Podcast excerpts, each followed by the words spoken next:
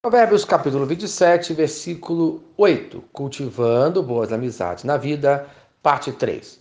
O sábio ensina que os verdadeiros amigos são leais e não abandonam ninguém, até mesmo aqueles que abandonaram o seu lar. Em terceiro lugar, as boas amizades são leais. Versículo 8. Qual ave que vagueia longe do seu ninho, tal é o homem que anda vagueando longe do seu lar. Isto é, Assim como a ave longe do seu ninho está sem segurança, assim é o homem que abandona o seu lar.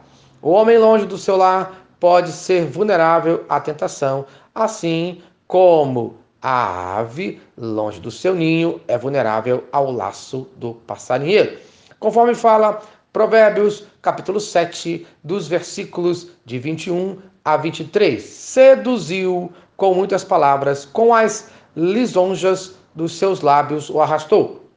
E ele, num instante, a segue, como o boi que vai ao matadouro, como o cervo que corre para a rede, até que a flecha lhe atravesse o coração, como a ave que se apressa para o laço, sem saber que isto lhe custará a vida. Isto é, o homem, infelizmente, muitas vezes é, conforme fala o versículo 21, seduziu com muitas palavras.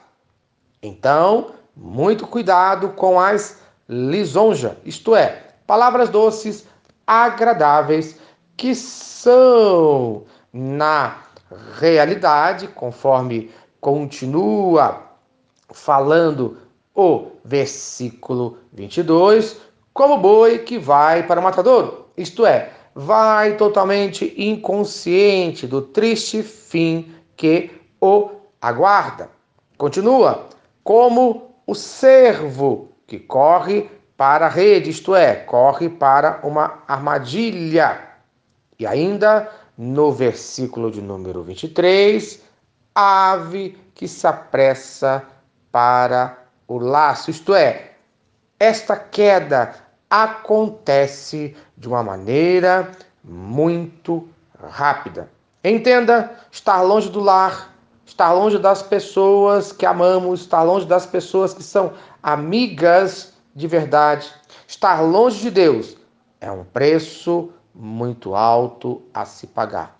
Versículo 23: sem saber que isto lhe custará a vida. Isto é, o homem é enganado por palavras agradáveis, vai inconsciente rapidamente para uma, uma armadilha que lhe custará a vida. Vale a pena ficar longe de Deus e do seu lar? A melhor aplicação moral que temos é a história do filho pródigo, conforme Lucas, capítulo 15, dos versículos de 11 a 32. Leia essa história que mostra um filho que abandonou a casa do pai e foi para muito longe viver com os seus amigos, até que ficou sem nada. E todos que diziam ser seus amigos o abandonaram. Só quando ele voltou para a sua casa, encontrou a verdadeira amizade do Pai. Preste bastante atenção. Os seus verdadeiros amigos estão mais perto que você imagina. Estão na sua casa, estão na casa de Deus. Então, no dia de hoje, busque os verdadeiros amigos e seja abençoado no nome de Jesus. Amém e amém.